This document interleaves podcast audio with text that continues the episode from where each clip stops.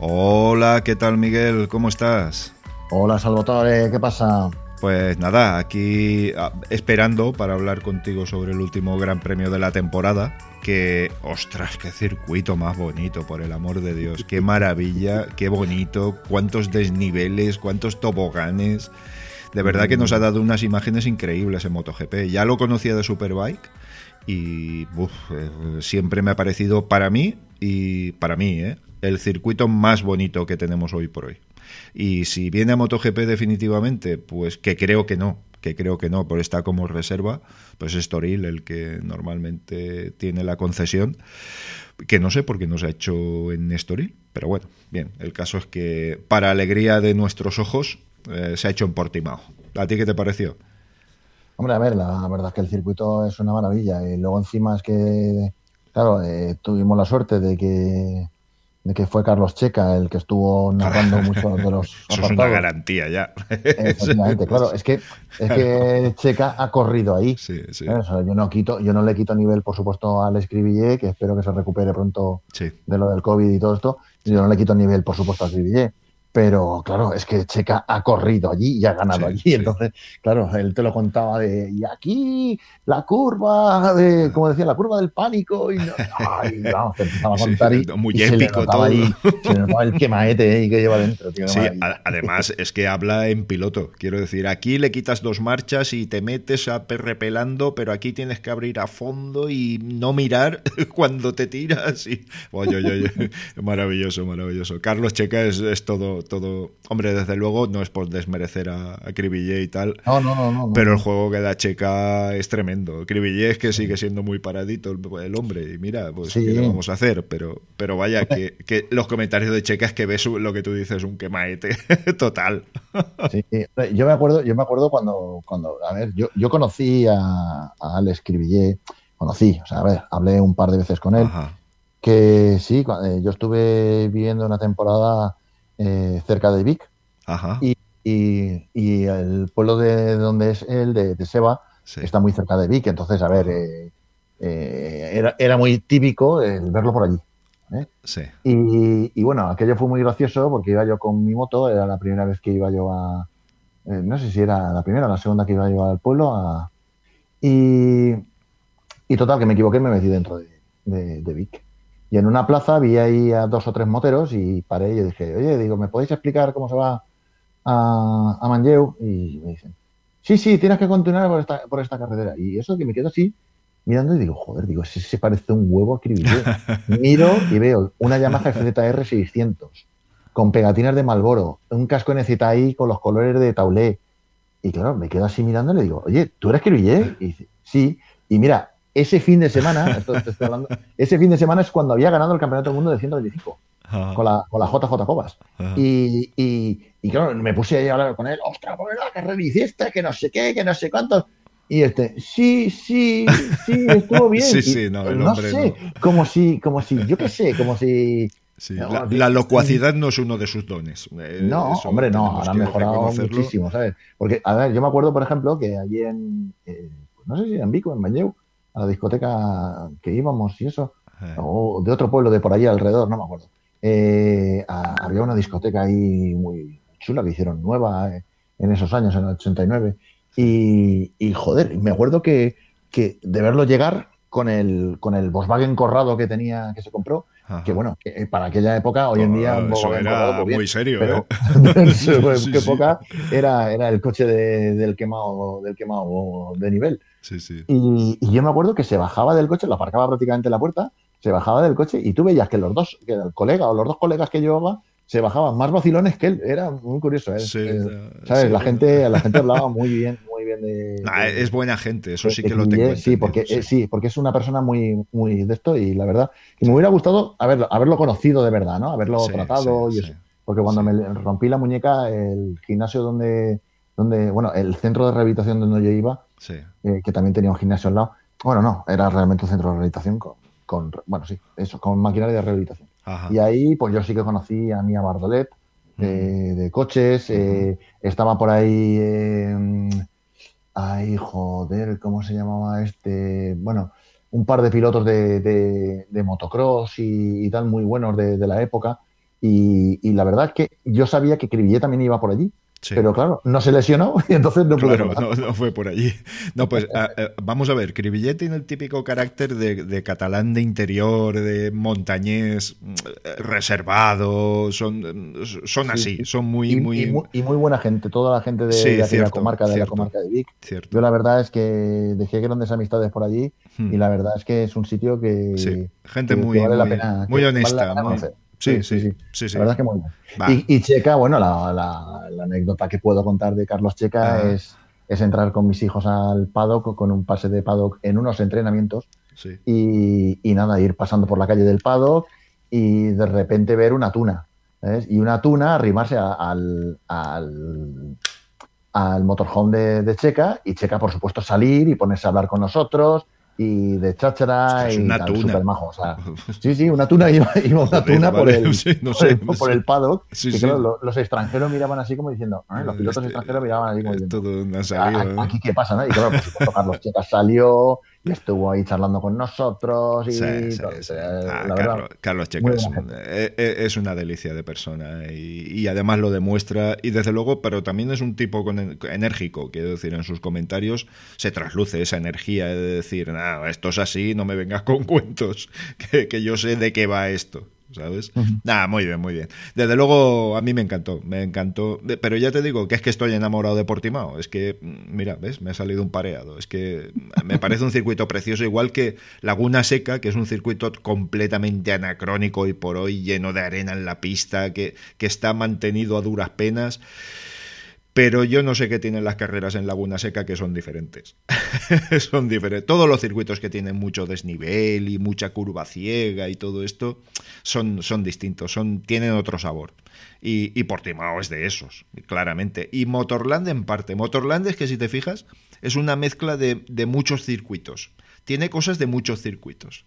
Y, nada, pues bien. Oye, pero de todas formas, vamos a ver. Eh, lo de Oliveira, un repaso en toda regla. Madre de Dios. Estoy viendo los tiempos. pero Miller, eh, la verdad es que plantó cara con los tiempos, ¿eh? Porque si bien Morbidelli iba marcando 40 clavados, 40, 40, 40, todas las vueltas a 40. Miller eh, se notaba que, que, tenía un poquito más guardado y hizo un 39-9 como vuelta más rápida contra un 39-85 de, de, Miguel Oliveira. Lo que pasa es que el eh, Miguel Oliveira marcando el ritmo de 39-8 todas las vueltas, pues claro, de dos en dos décimas, pues, pues, pues, pues es que era imposible.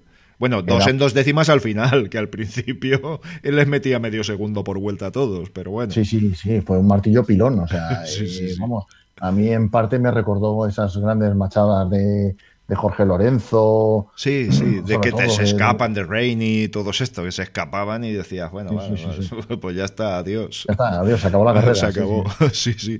Hombre, y, fíjate que, que eh, como, como piloto KTM, el piloto que más carreras ha ganado este año, pero porque ha ganado dos.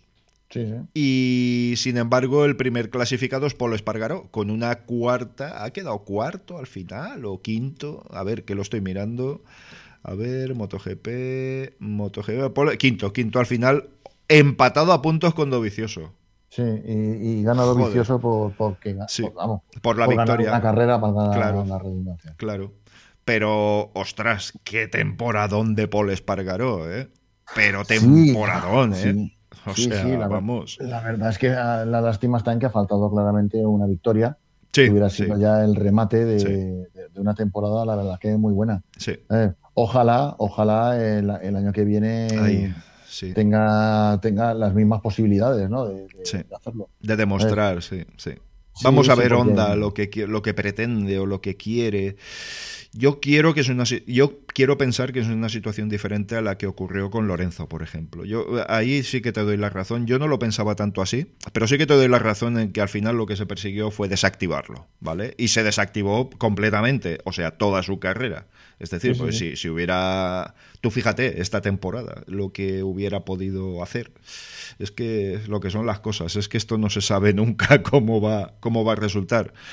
Pero en el caso de Paul es un piloto rápido, un piloto acostumbrado a pelearse con puesta a punto y todo esto, que parece ser que no es muy, quiero decir, no es un piloto muy sensible a una puesta a punto perfecta, que le da un poquito igual, es muy del estilo, salvando las diferencias, no porque sea mejor ni peor, de, de Casey Stoner, que le daba igual, le daba lo mismo. Como tuviera la moto, pues vale. Que se va de delante, pues irá menos de atrás. O sea que le daba lo mismo. Pues un poquito, Polo Espargaró parece un poquito lo mismo. Lo que pasa que sí que es verdad que la mano de Dani Pedrosa se ha notado tanto que es que, jolín, si le añadimos que ya hay una puesta a punto estándar que funciona, pues claro, Paul se ha, se ha habituado inmediatamente. O sea, es decir, no ha tenido que desarrollar nada, le ha venido el trabajo hecho, con lo cual eh, los resultados pues ahí están, magníficos, magníficos. Una cuarta, quinta posición en este campeonato tan extraño, a mí me parece una gran, una gran temporada de Paul. Sí, sí, sí, desde luego Paul ha hecho, ha hecho a ver lo que tenía, lo que tenía que hacer que era ser el líder del equipo KTM. Sí, sí. Y, aunque no ha tenido la suerte de, ganar alguna carrera como sus otros compañeros de equipo y eso, la verdad es que la verdad es que sí que sí que ha demostrado que bueno que Paul Espargaró es mucho Paul Espargaró y que y que tenemos ahí piloto con grandes posibilidades de ser campeón del mundo un día de estos. Igual que Aleix, ¿eh?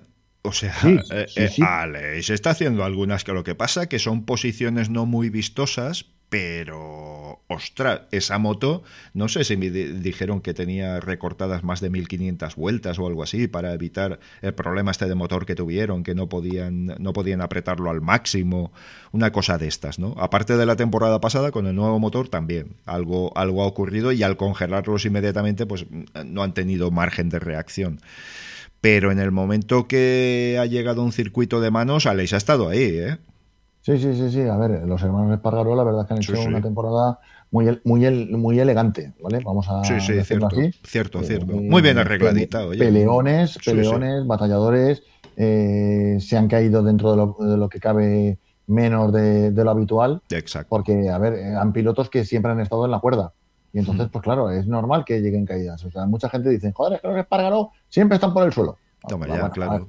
no, no es tanto, pero sí, pero sí que hay que reconocer que, que los espargaros siempre los hemos visto, entre comillas, pues rodando, rodando bastante por el suelo, pero por, por el motivo tan simple eh, de, muchas veces de que vas absolutamente lastrado, de que llevas una motocicleta que no rinde como la del resto y que le tienes que poner límite total.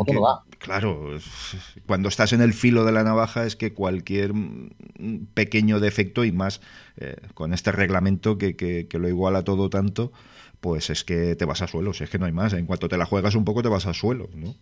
eso es evidente. Muy bien, y en bueno, eh, pues eso, fiasco de Suzuki, no, bueno, fiasco, pues simplemente porque nos adaptaron al circuito, eh, ni moto, ni pilotos, ni neumáticos, ni nadie. A, ver, eh, o estaban de resaca. no, no, no, no, no, no. Yo para mí que ha habido ha habido algo, ¿eh? Ha habido algún tipo de problema y algún tipo de problema serio. ¿A qué te refieres? Eh, sí, porque Mir, yo he leído unas declaraciones diciendo que, que, bueno, que lo del domingo fue una putada porque tuvo una colisión con un, con un piloto y, y, al parecer se desconectó el... Con Zarco. O sea, tú... Eh, sí, bueno, eh, y, con Bagnaya también tuvo un ah, Vale, vale. Bueno, el que le, el que le fastidió el hombro y el pobre chaval Bagnaya terminó la temporada de, fin de semana. Lo que le pasó a Sete, ¿te acuerdas? Que, se quejaba en aquel podium con Valentino que todo, mira qué cuentista, mira qué cuentista, y tenía la, la, clavícula hecha un cisco, tenía hecha mistos. Sí, sí. Bueno, no sé si será el mismo caso, pero es curioso que con esos encontronazos te pueda, te pueda reventar una extremidad. O sea, es que ahí te das cuenta de lo, de lo que estamos hablando siempre. Pero bueno, perdona, de, De, lo mucho, de lo mucho que hacen estos. Efectivamente, efectivamente. Eh, al parecer, al parecer eh, ya te digo que ahí tuvo un fallo de, electrónica que se soltó algún cable o algo y Mm. decía que tuvo que abandonar no porque, no porque no le funcionara el control de tracción, sino que funcionaba de forma aleatoria.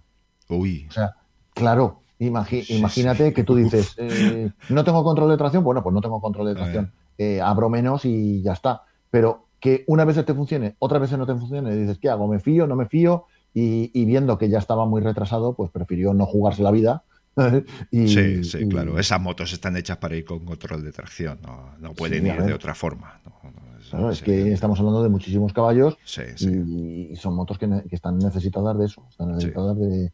A ver, están diseñadas para eso. Con lo cual, Efectivamente, claro. no Y los no neumáticos también están diseñados para eso. o sea, Eh, claro, yo por ejemplo el otro día hablando con Mariluz de, de tema de electrónica con, con las motos de, hoy en día y todo esto, por el tema de, de las motos que estoy mirando, por si me compro, si no me compro, si me dejo de comprar. y yo le comentaba eso, que en nuestra época, cuando éramos jóvenes, pues claro, eh, la electrónica era analógica, o sea, o sea las motos eran analógicas.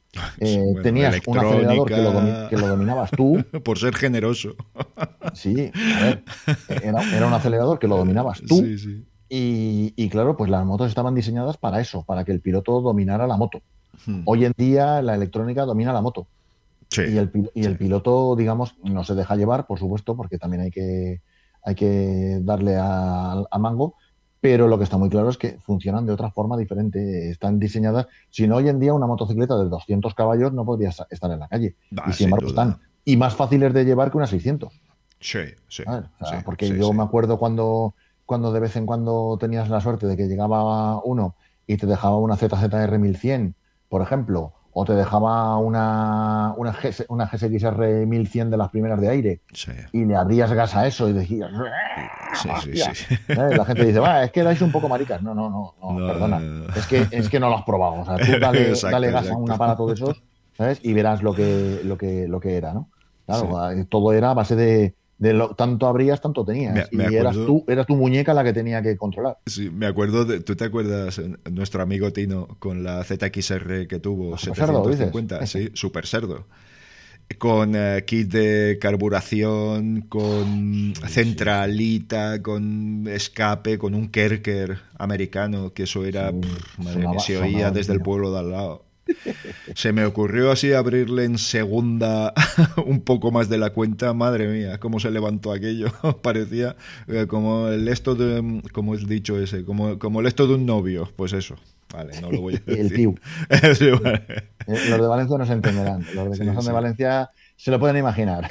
Y me acuerdo yo te, que tirabas la moto a la curva y, y tenías que repelar con el gas con una delicadeza de, de cirujano, vamos, porque si no era, era imposible. Así decía él, dice, tú te acuerdas, bueno, claro que te acuerdas, si tú lo has hecho, lo has perpetrado, ir con una trail o una GS500 y merendarse a estas máquinas, a estas máquinas que, que eran tan delicadísimas con el gas que cuando pillabas un ambiente un poco frío y una carretera dudosa, vamos, es aquello era difícil de conducir, aquello era complicado, ¿eh? llevarlo en la zona buena.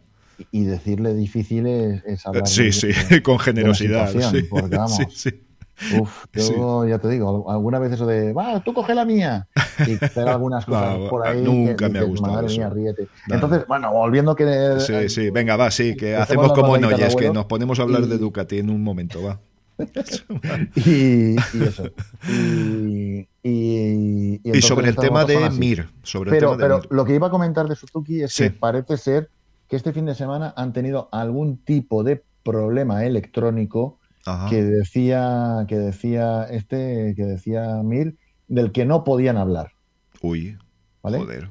O del que no puede hablar. Mm, a ver, ¿Sanción en centralita y penalización técnica? O... no lo sé. Si no puede hablar, a ver, eh, yo me vuelo a, a estar probando a lo mejor eh, material para el año que viene. Que no, que no puede. Ah. ¿entiendes? No. Hombre, no sé, a mí me gustaría, de todas formas, a mí me da mucha rabia ese tipo de declaraciones. eh, Es decir, bueno, en el caso de Maverick luego hemos entendido por qué, ¿vale? Eso sí que lo teníamos claro. Pero a mí me gustaría, como Lawson, es que esta moto es una mierda y esto no va ni para atrás. Y esto Sí, es pero- un engendro del diablo que... Y bueno, tenían que sacarlo de, de- estirándole del brazo de la rueda de prensa, ¿sabes? Pues bueno, no Sí, sé. pero a ver, pero aquella gente era, no, a ver, era otra cosa. Era otra cosa, gente sí. Eran que- pistoleros, era otra cosa. Sí, no, que no- era gente que no estaba, que no estaban eh, enseñados en escuelas de, en escuelas de, En escuelas, de buenos Miguel. modales como, como- En- como- en escuela, simplemente. sí, bueno, vale, sí, también, Sí, también acepto el, el- el pulpo. Como, como animal de, sí. Bueno. es una pena porque a mí me hubiera gustado mucho que Rins hubiera optado al subcampeonato, Jolín, es que fue es que fue una verdadera pena. Yo cuando lo vi que, que iban pillándolo, tuvo un momento de reacción que parecía que iba ganando espacio y todo esto a los de delante, pero no, no, luego la moto se vino abajo estrepitosamente, o sea, no, no, de hecho, Hubo, no sé cómo quedó, hu- hubo, hubo algo. hubo algo, sí, sí, En tal caso, es que eso que has comentado decimoquinto. de- Sí, sí, fatal. Mía. O sea, a ver, pues eso. eso. Eh, terminar probando algo. Yo, yo Sí. me da a mí la impresión, a ver, ya te digo que, que esto es así de echar cuentas, ¿no? Hmm. Pero a mí me da la impresión de que posiblemente estuvieran probando algo que no voy a decir que no pudieran probarlo, Ya, pero que a lo mejor estaban probando algún tipo de arma secreta para el año que viene y, a ver, y, y como suelen ocurrir con estas cosas, hay veces que salen muy bien y hay otras veces Sí, que claro, gana claro, eso- y tienes que volver dos pasos para atrás. Hmm. Entonces puede ser así, pero a ver, hay que entender también cuando los pilotos no pueden hablar, es que no pueden hablar Ya, realmente. ya. O sea, a, eh, a ver, eh, el caso Aprilia, por ejemplo. Sí, ¿eh? O sea, este fin de semana le propusieron a tres pilotos de Moto 2, sí, ni a uno ni dos, a tres pilotos de Moto 2 sí, subirse a la Aprilia incluso hoy lunes. sí, cierto, porque tienen concesiones, pueden, pueden hacer pruebas y todo esto. Efectivamente. Entonces, Sí. ya de, de- de rodar ya este fin de semana. Sí, ¿vale? Y, y que, y que haya dicho que no, que yo al final no corro con Aprilia por unos motivos que no, puedo- que no voy a contar, o que ya contaré en su momento. joder, sí, Que, sí, es verdad. que pilotos de, de- de- de moto, de, de Moto 2, que su máximo sueño, pues como todo, ¿no? O sea, debe de ser claro. subir a, a- a MotoGP, que estén diciendo que no. Eh, Pero que te hueles tú, que haya ahí algo en el límite del reglamento o... A ver, no, no, a ver, no, no puedo, no puedo saberlo así a distancia. Ya. Pero, pero me resulta muy raro, muy raro el, el ver que, Sí, claro. el te, ver que, te preguntas que- por que- qué, ¿no? Pues dices, bueno, precisamente un piloto de Moto 2 pe- casi que es perfecto subir a una máquina como una Aprilia porque primero no tiene ninguna presión y segundo porque va a hacer una máquina a su medida, vamos, mm, con la suficiente paciencia y siempre y cuando Bueno. sea un proyecto serio no me parece no me parece mal. Sí, tendrá un techo, es decir, es con esta moto no se puede pasar de una quinta o sexta o, o a dos segundos del ganador, vale, bien, bien, pero es lo que hay, eso se va a ver. Eso se va Sí, a valorar sí, y se va a y apreciar. vas- Y, ya vas metiendo cabeza. Pues, a ver, Efectivamente. pues un, un poco lo que pasó con el caso de, de Iker Lecuona. Oye, ¿te vienes Sí. con nosotros? Y dices, bueno, pues, a ver, voy a llevar la, la peor moto de, de la parrilla, Exacto. que luego va a resultar que las KTM han resultado ser la- eh, de las mejores motos de la Sí, parrilla. sí. Pero cuando cogieron a Lecuona, pues ya ves tú, o sea, dices, bueno, pues, ¿qué hago? ¿Continúo en Moto 2 Ya. o, o me subo al- a la moto más perro de- del campeonato? Mm, Y él eligió campeonato. Yo ya te digo que no lo sé, o sea, a mí me extraña muchísimo. De Kraslow no me extraña, porque Kraslow tiene, tiene bu- buena relación con Sam Lowe's. Sí. Sam Lowe's, claro, fue piloto a, a Aprilia, Sí, te acordarás que, que- que, bueno, que lo, que lo tiraron a empujones de, de Aprilia, Sí, cierto. porque el chaval sencillamente no se aclimató a esa moto. Sí, Sí. No es que no es que no le pusiera, bueno, a ver, el, el que no, no le pusiera eh, voluntad tampoco lo sé. ¿vale? Ahí, ahí Pero- estaba Daliña aún, ¿no? En, ese- en aquel proyecto no, no, no, con Lowe's. ahí ya no estaba, ahí ¿Ya no estaba Daliña? Vale, estaba vale. en- Vale, vale. ya estaba en, en Sí, Ducati. sí. Que fue cuando hicieron pues el Bueno, cuando, el cuando sacaron a de medio a Preciosi, a, a Filippo Preciosi y, y entró Daliña fulminantemente, sí. Sí, sí, a ver, también aquello también fue Sí, un poco, poco elegante cuando menos, pero bueno. de, de estas historias bellas de, Sí, sí. de MotoGP. Sí, sí. sí.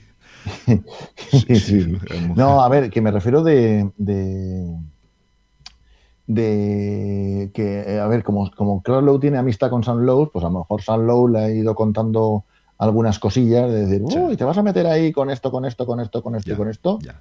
¿Sabes? Y entonces a lo mejor llegó este y dijo, pues mira, ¿sabéis lo que os digo? Que reculo. Que en vez de correr, Ya. no voy a correr y, y me quedo como estoy. No lo sé, ya te digo, no lo Sí, sé, sí, pero son cosas que a mí me resulta, me rechinan bastante. O sea, que un piloto de Moto 2 no quiera subir a MotoGP, aunque sea la moto más perro, si es que volvemos otra vez a lo mismo. O sea, eh, quieres, o sea, vas a ser piloto sin pagar, ¿sabes? Porque es un equipo oficial y supongo yo que no pagarán.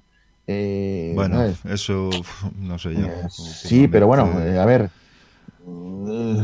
si fuera, si fuera pagando, pues cogerían a Tito Robat.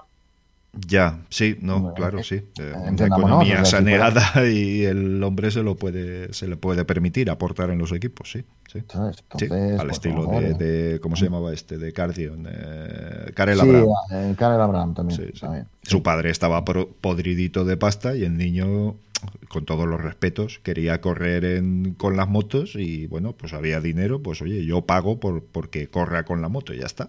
No, no, no, hay más. Eso ha ocurrido siempre en toda la vida del señor, en las carreras. Exacto. A ver, eh, podemos. Eh, por ejemplo, era un tipo muy eh, acomodado, por ejemplo. Efectivamente, o sea, podemos poner a Mike Hailwood, por ejemplo, que el padre, el padre le llevaba en el Rolls Royce a, entrenar al hijo. O sea, llevaba al hijo a entrenar en un Rolls Royce. Entendámonos que sí, que eso. A ver, el motociclismo nunca ha sido un deporte barato.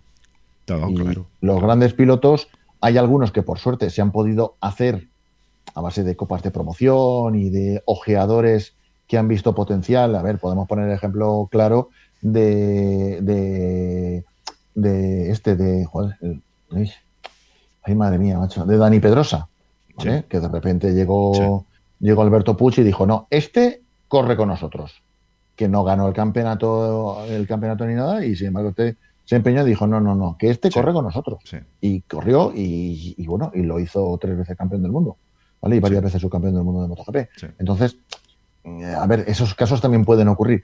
Pero ya digo que, que, un piloto no quiera subir a MotoGP, a MotoGP. O sea, uno no, tres pilotos no hayan querido subir a MotoGP. Sí, es cuando menos sospechoso. sí. sí. es una cosa que me rechina y me rechina bastante. Sí, Espero que al final se sepa el porqué, porque, porque por supuesto tiene que haber un porqué. O sea, esto no, no, no, no, puede ser, no puede ser casualidad. Hmm. O sea, que, al final prácticamente eh, hoy teóricamente Aprilia ha dicho que los pilotos del año que viene van a ser los tres mismos de ahora. Sí. O sea, eh, eh, Alex Espargaró, Bradley Smith y Salvadori. Sí.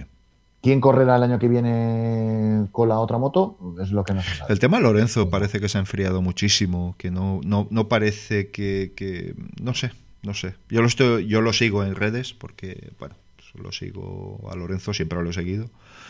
Y bueno, no parece muy tensionado, no, no, no parece que esté.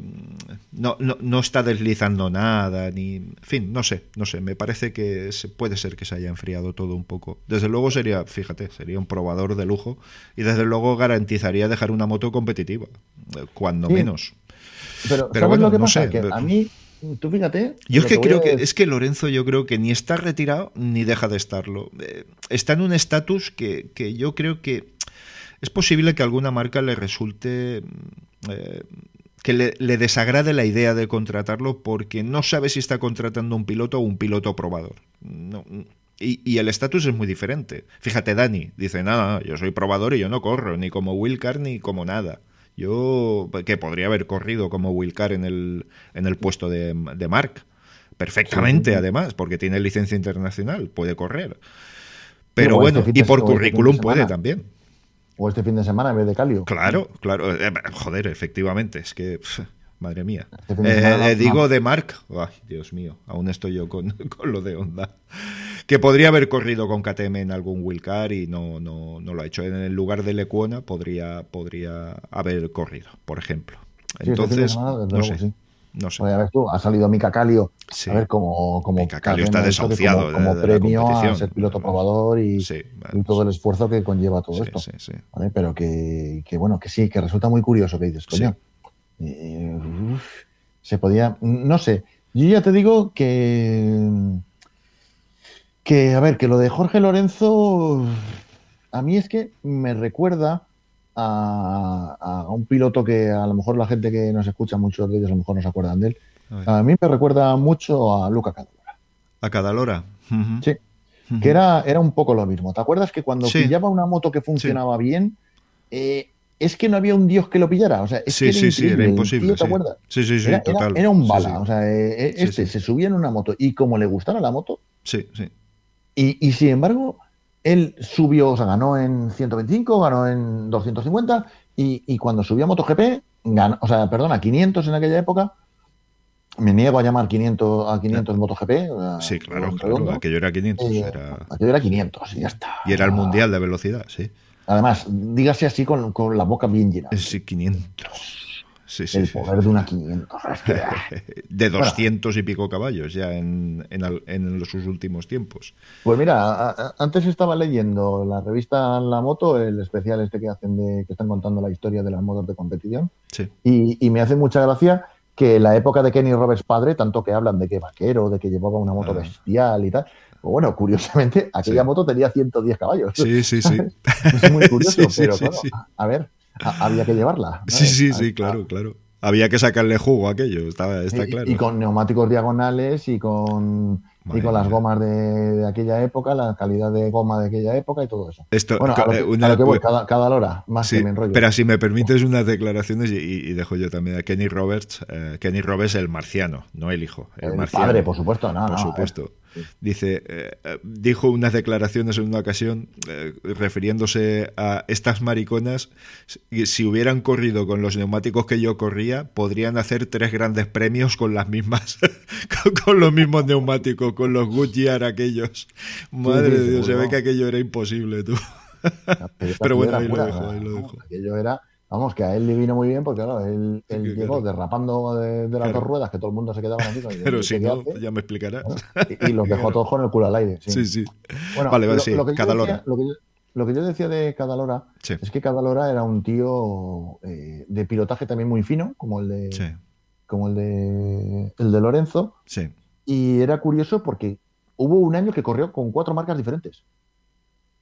¿Vale? O Sí, sea, vale, ella sí. cuando se retiró. Eh, lo contrataban para, para oye, que, Como que mercenario. piloto, ¿quieres venir? sí, y, y estuvo, y llegó una vez, creo que, si no recuerdo mal, hubo un campeonato que, cor- que- que mínimo con tres, y si no recuerdo mal, llegó a correr en una temporada con cuatro motos diferentes, Sí, sí. Sí, de marcas diferentes, Sí. o sea, ya no de equipos diferentes, sino de marcas diferentes. sí, sí, sí, sí, sí. Sin embargo, era el típico tío que, que si todo estaba bien, era bestia, o sea, era un, Sí, sí. animal de, de las carreras y, y- y no había un dios que le pusiera, que le pusiera freno. Pero sin embargo, el día que decía Sí, que, se le torcía el tema, no, no no. había. Sí, sí, Pues que no. desaparecía, ¿eh? No, no. Sí, sí. Era, era sí. además legendario en cada lora. Es decir, hoy cada lora no, ni, ni está ni se le espera. O sea, nada. Sí, sí, sí, exactamente. Sí, o sea, sí. había días que llegaban y decían que hoy cada hora se ha levantado. Pues, Nada, nada. dependiendo, dependiendo de cómo le había soplado el aire ese día, pues era un crack o era un catacrack. O sea. Dependía, ¿no? No sé. Y Mm. entonces con Jorge Lorenzo yo creo que también se ve un poco de esto. O sea, un piloto que está ahí porque le apetece y no porque tenga un motivo, es lo que yo creo que asusta al, a... A cualquiera que le quiera fichar.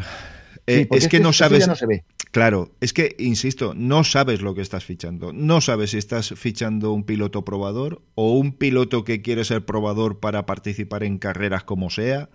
O, o probablemente, y fíjate, voy a ser duro, un piloto que no ha hecho bien queriendo retirarse como si fuera una, una teatralización para poder escaparse de una marca.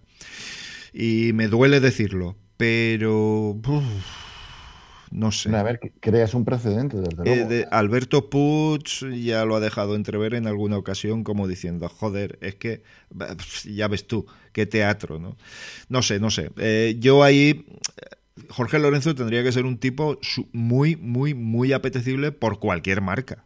Joder, por cualquier marca. Es que todas las motos que ha dejado han sido motos campeonas y motos ganadoras. O sea que eso es una garantía. Pero hay algo también que no, que no cuadra. O el propio Jorge, como pasó con Ducati, que declaró que, bueno, ya tenía el acuerdo hecho con Daliña para volver, pero que a medida que estaban haciendo papeles, que tal y que cual, se vio otra vez todos los fines de semana puteado, todo, ay, le dio, le dio mucha fatiguita, que dicen en Cádiz, y, y dijo, oye, no, es que no me veo motivado para esto.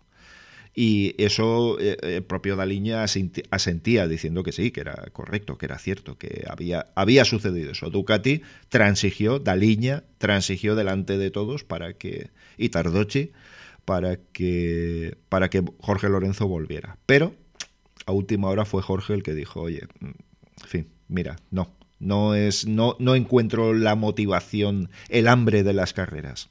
¿Vale? Pero bueno, independientemente de eso. Eh, lo de Yamaha, pues bueno, yo Oh. pensaba que iban a dar fuerza libre a los motores y al final ha ganado un señor con chasis Lorenzo, eh, bueno, casi gana un señor con chasis Lorenzo y, o sea, ay, por Dios, hace segundo un señor con chasis Lorenzo, motor más moderno y cuyos neumáticos actuales de Michelin se adaptan perfectamente y que además está, ha hecho una gran temporada también. Si no llega, lo han tirado dos veces, pero yo no sé Morbidelli dónde hubiera llegado, porque el nivel que ha demostrado es muy grande. Y por supuesto, eh, con Ramón Forcada, mmm, que es toda una garantía también. Evidentemente, tener a Forcada es un lujazo que muy pocos pueden permitirse. Y lo Claro. tiene Morbidelli. Sí, y, y- y que, bueno, a ver, y que, y que una serie de pilotos como Rossi o como No lo han querido. eh, Sí, no, sí. no lo han querido. Sí, sí. Y, bueno, y, supongo yo que, que, a ver, que, que la vida sabrán, porque ellos perfectamente sabrán por qué no han querido continuar con, o sea, no han, no han querido eh, tenerlo a, a su lado. Bueno, cada uno tiene... Po- Porque por es un tío muy experimentado y sabes lo que decían algunos, Miguel, que eh, Ramón Forcada, si te tiene que decir que te dejes de tonterías y que le des al mango, te lo va a decir. No va a ser amable contigo, ¿vale? Entonces no es nada diplomático. De hecho, recuerdo esas conversaciones con Lorenzo en la parrilla de salida con Lorenzo completamente concentrado diciéndole Ramón, el neumático delantero, y aquel diciéndole, mira, es la especificación tal, este neumático es el que creo que va a ir mejor y este, estate tranquilo que tal. A los a los dos minutos, oye Ramón, el neumático delantero, o sea, completamente ido, completamente fuera de, de, de, este planeta, ¿vale? Y Ramón Forcada dándole los motivos técnicos y dándole, como, pero además de manera tajante, es decir, esto es lo que tienes que llevar, punto. O sea que olvídate del tema. Y se ve que eso, pues, hay pilotos que son demasiado sentidos y no, sí. no les gusta demasiado. Sí, sí. Sí. sí, y que luego, pues eso, y que luego se encuentran con que no porque esto tiene que ser así, porque esto tiene que ser así, porque claro, esto tiene que ser eso así. Eso. Y, y, bueno, pues tu técnico te está diciendo lo contrario. Claro. Que a ver, que, que está claro que, que, el técnico también se puede equivocar, por supuestísimo. Eso me claro. ¿no? Pero lo que está muy claro es que. Es como difícil. Viendo, como, es como, difícil.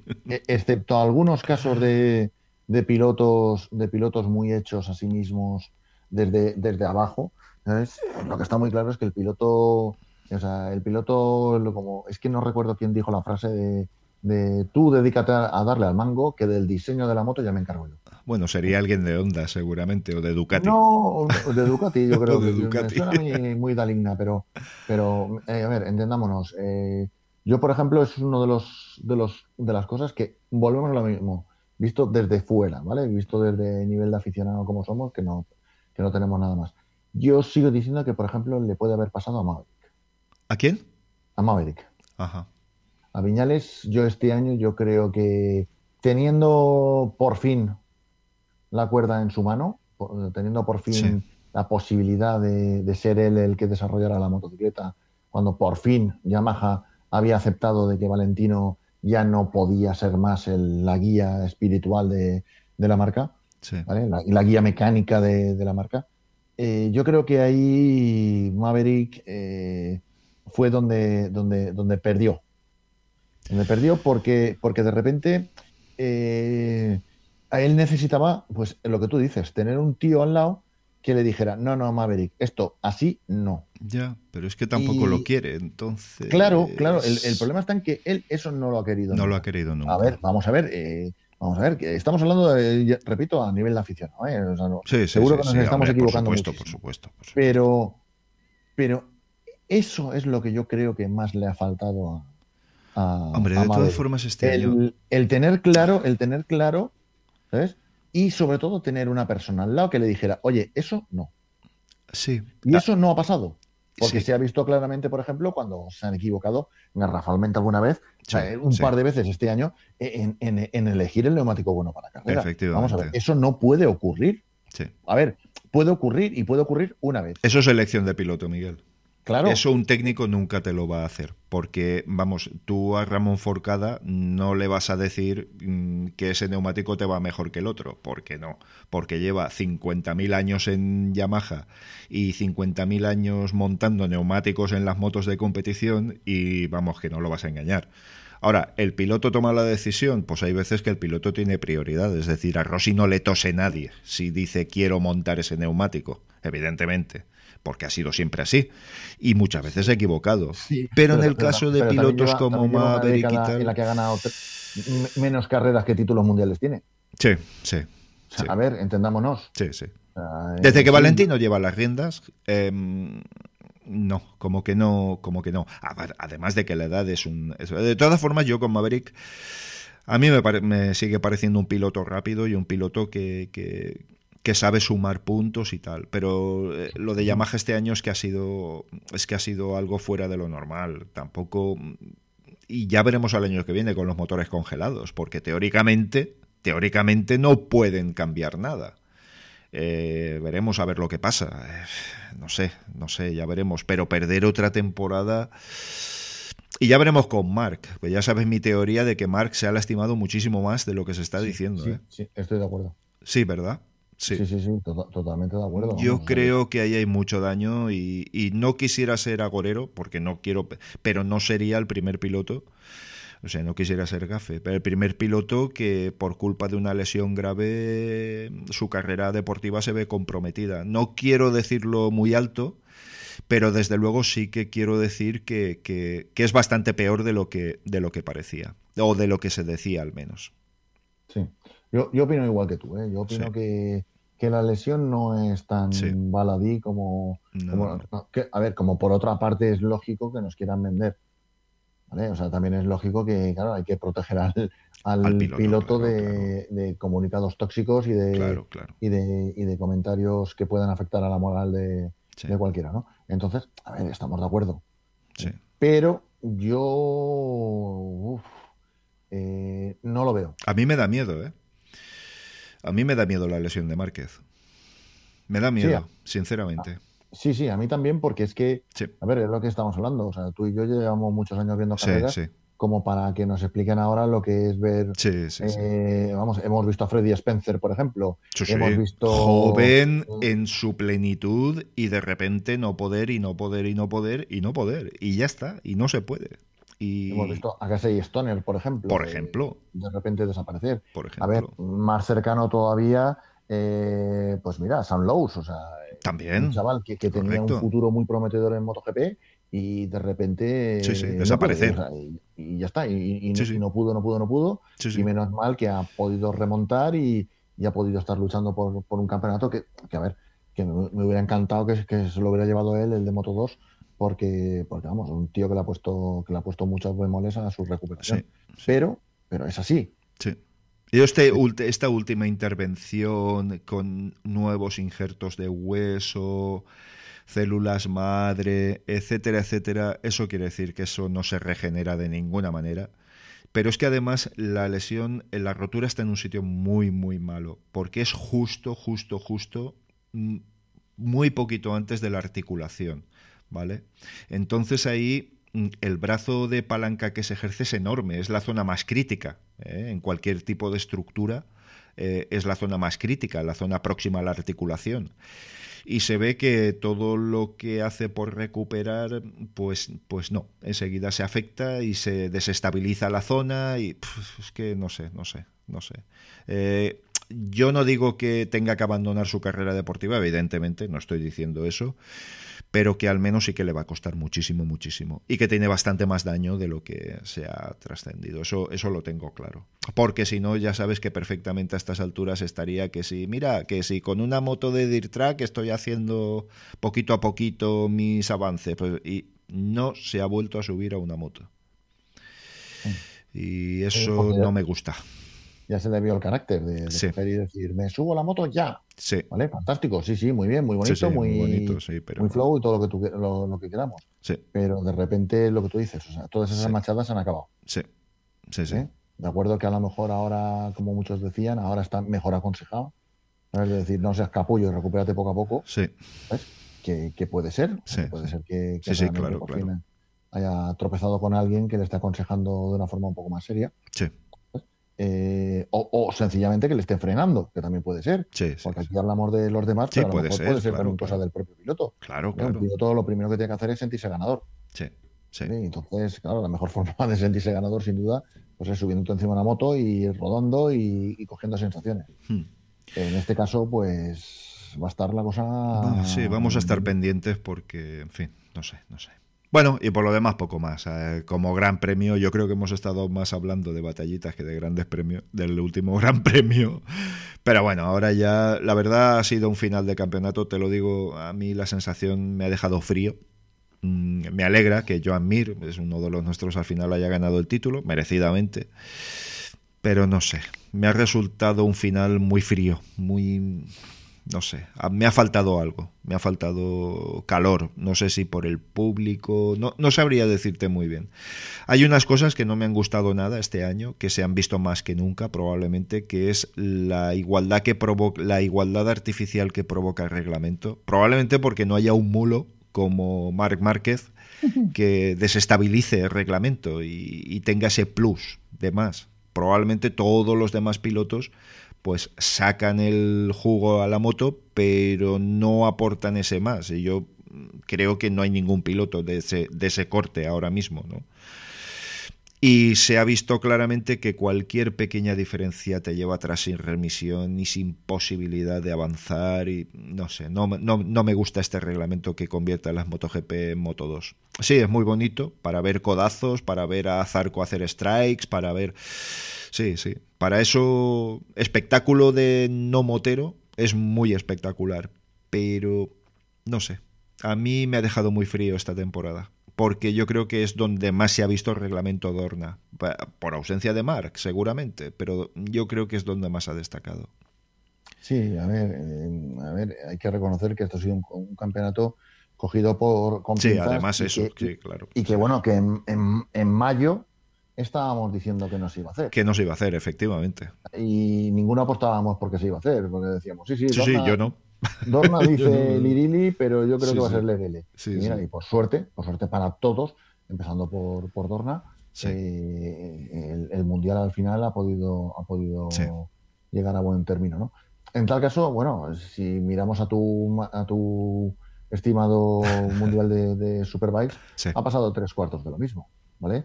Y a mí no me gusta el fútbol, pero tengo entendido que en el fútbol ha pasado un poco lo mismo. Y en el tenis ha pasado un poco lo mismo y, en el básquet americano ha pasado lo mismo. ¿no? Sí. Entonces, a ver, esto es un año de, transición. sí, es, el año de la máscara. Sí, sí. El, año de, la mascarilla, el que todos nos hemos hecho la fotografía con la mascarilla, eh, yo probando motos con mascarilla. Sí, eh, eh, haciéndonos, o sea, todos tenemos montones de fotos con mascarilla. Sí. Y entre ellos los pilotos. O sea, claro. un, poco, entre comillas, triste por ver que los pilotos que han ganado el mundial tengan que llevar una máscara y no se les ve la cara. No, no se les ve la cara, sí. Entonces, no sé, esto parece un poco la serie de Watchmen. Sí, muy chusco, sí, sí, sí. entonces, no, chusco no. A ver, eh, la, la, pandemia nos ha llevado a una situación y esa situación pues tenemos que aceptarla y hay que amoldarse y hay que adaptarse. Y yo creo que, bueno, que hay que reconocerle el esfuerzo a Adorna, que ha logrado sí, cierto, sacar, sacar un campeonato de la nada, porque realmente eh, ya te digo que... Sí, sí, en mayo no había nada, es que, es que es así, es que no, no claro. sí, sí. Es que no, no, teníamos, no teníamos prácticamente nada, no había pistas, no había sitios donde correr, había falta de seguridad, eh, nos vamos a contaminar todos, nos vamos a morir todos, protocolos muy estrictos en, en MotoGP. Yo pensaba que demasiado estrictos, hasta que luego ves cositas en. la realidad es contundente, sí. no, no, y que ves, por ejemplo, Yamaha no haciéndolo bien, o ves eh, otra serie de, situaciones, ¿no?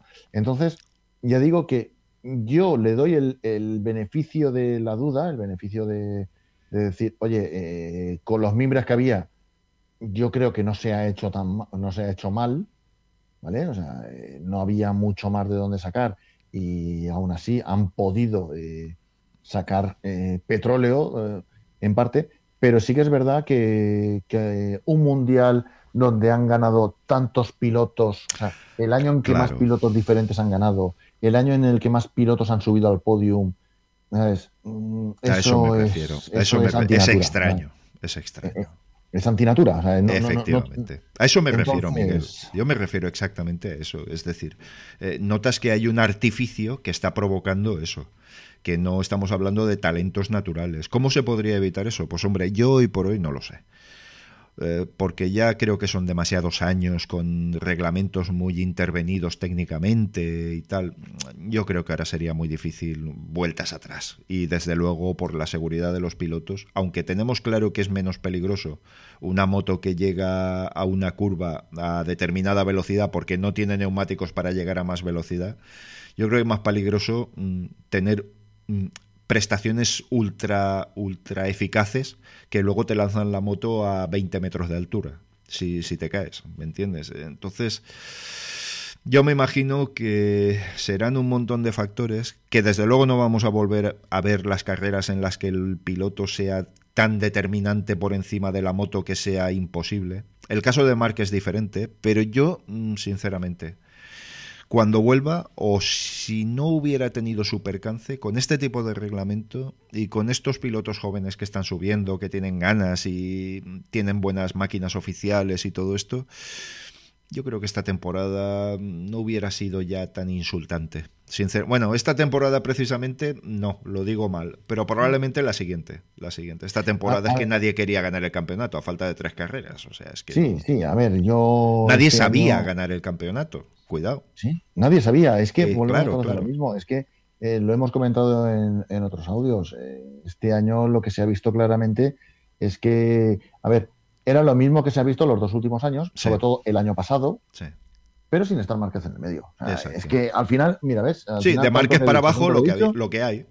No, he hecho la estadística que quería haber hecho, de haber hecho una simulación de, de, lo que hubiera sido el Mundial 2019 de MotoGP sin Márquez. Ya, sí. Porque es que solamente hay que ver el resultado del SEU. O sea, hay que ver la clasificación del año pasado y hay que ver quitar a Márquez. Claro, quitar a Márquez sería en todas las carreras quitar a Márquez con sus victorias o con sus segundos. Sí, sí, sí, Entonces, eh, por eso ya digo que al final, no lo he hecho. Pero que quitándolo todo esto, hubiéramos visto que el año pasado eh, eh, fue un reflejo de lo, de lo que ha pasado este. Hmm. A la verdad, seguimos teniendo, o sea, fue, así, fue lo mismo. Fue un montón de pilotos que no sabían luchar por el segundo puesto. Sí. Eh, a la verdad, fue lo mismo, o sea, lo mismo. Un montón de pilotos que no, que ninguno le, quiso o le pudo o le supo eh, plantar cara a, a, Mar Márquez. Sí. Y el resultado fue, pues, sencillo y, y, aplastante y aplastantemente válido para, para Marc. Este año eh, era lo mismo, pero sin estar Mark. Y de repente era como estas películas de no, no, tira tú, no, no, no, no, sí, no, no, venga, ah, ah hombre, a mí no me líes. No, tira tú, tira tú y yo, yo detrás tuyo. No sé, ha sido muy raro. Ha sido muy raro. Los Michelin anti-Márquez eh, al final eh, han funcionado para mal para todos y, porque porque los únicos grandes perjudicados han sido realmente ha sido ha sido Ducati los grandes perdedores. Eh, bueno. O sea, muchos hablan de, de, Yamaha, pero yo veo los grandes perdedores, eh, los veo a Ducati, más que nada porque, a ver, les han puesto la zancadilla. Yo el, el, ponerles, el ponerles este, esos neumáticos, anti Márquez, yo creo que, perjudicaban mucho a, Ducati, muchísimo.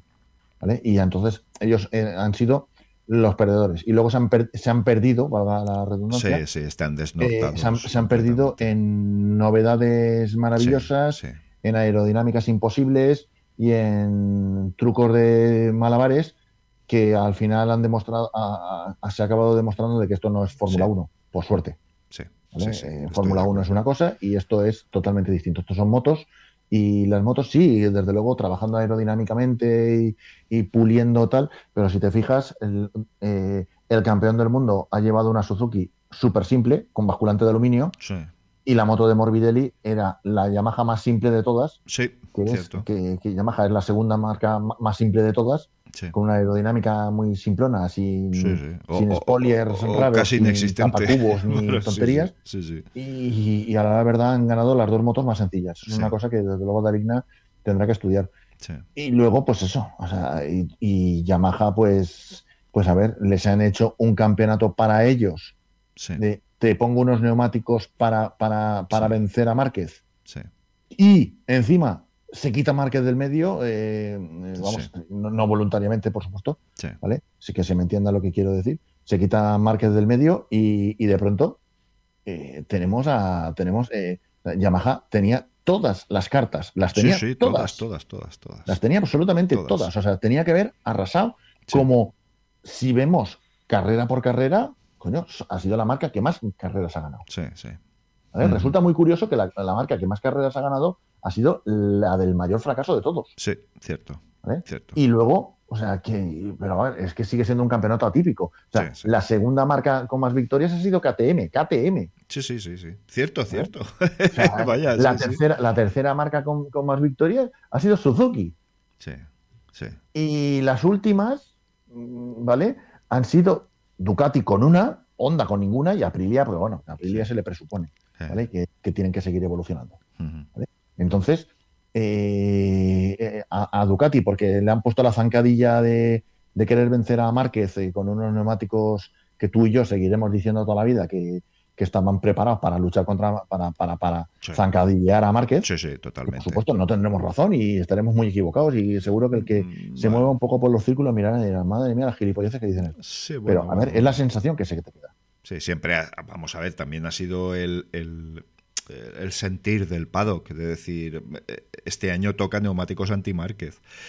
Y, bueno, aún no así, sé, y aún así ya veríamos lo que hubiera hecho en buena forma. Sí, sí, bueno, en buena forma, Lo hubiera ver- convertido lo- en una ventaja al final. Sí, pero, pero aún así es que volvemos a lo mismo. O sea, la marca que lo tenía todo. sí, sí, lo ha o sea, desperdiciado Ducati, a todo. Ducati es la que peor le ha sentado el, Sí, sí. el COVID, el no poder Sí, evolucionar y todo esto. Entonces, Ducati, digamos que ha sido los grandes perjudicados. Sí, ¿vale? Pero los grandes perdedores ha sido, desde luego, para, desde mi punto de vista, ha sido Yamaha. O sea, Sí. es que ha sido, Sí. ha sido una hecatombe Sí, en todos los lo sentidos, deportivamente, técnicamente, de, en todos los sentidos. Ha sido, vamos, yo había visto pocas a lo largo de, de mi vida en- viendo carreras. Yo creo que es la primera vez que se produce esto. Es decir, es que es que ha fallado todo, absolutamente todo. Pero bueno, bien, bueno, Miguel, que estamos en una horita y ya para variar. Qué raro. Qué raro, qué raro. Así Sí, que nada, oye, vamos a seguir grabando audios, pero hablando de otras cosas y hablando de motos, pero no de carreras, evidentemente. Y si procede, pues procede. Pero yo creo que tenemos mucha materia por ahí para, para charlar, ¿no te parece? Sí, a- además, Maracolo, Maracolo ya me lo dice, de, "Eh, que no dejéis de grabar ahora que se acaba el Mundial. Vale, vale, pues nada. David, sí. no, no te preocupes que, vamos, que, que algo haremos, algo haremos. Sus algo deseos son órdenes. vale, pues nada, venga, Miguel, pues oye, Tore, ya nos oímos en otra ocasión, ¿de acuerdo? Venga, Venga. pulgar en alto. Chao, chao. Adiós.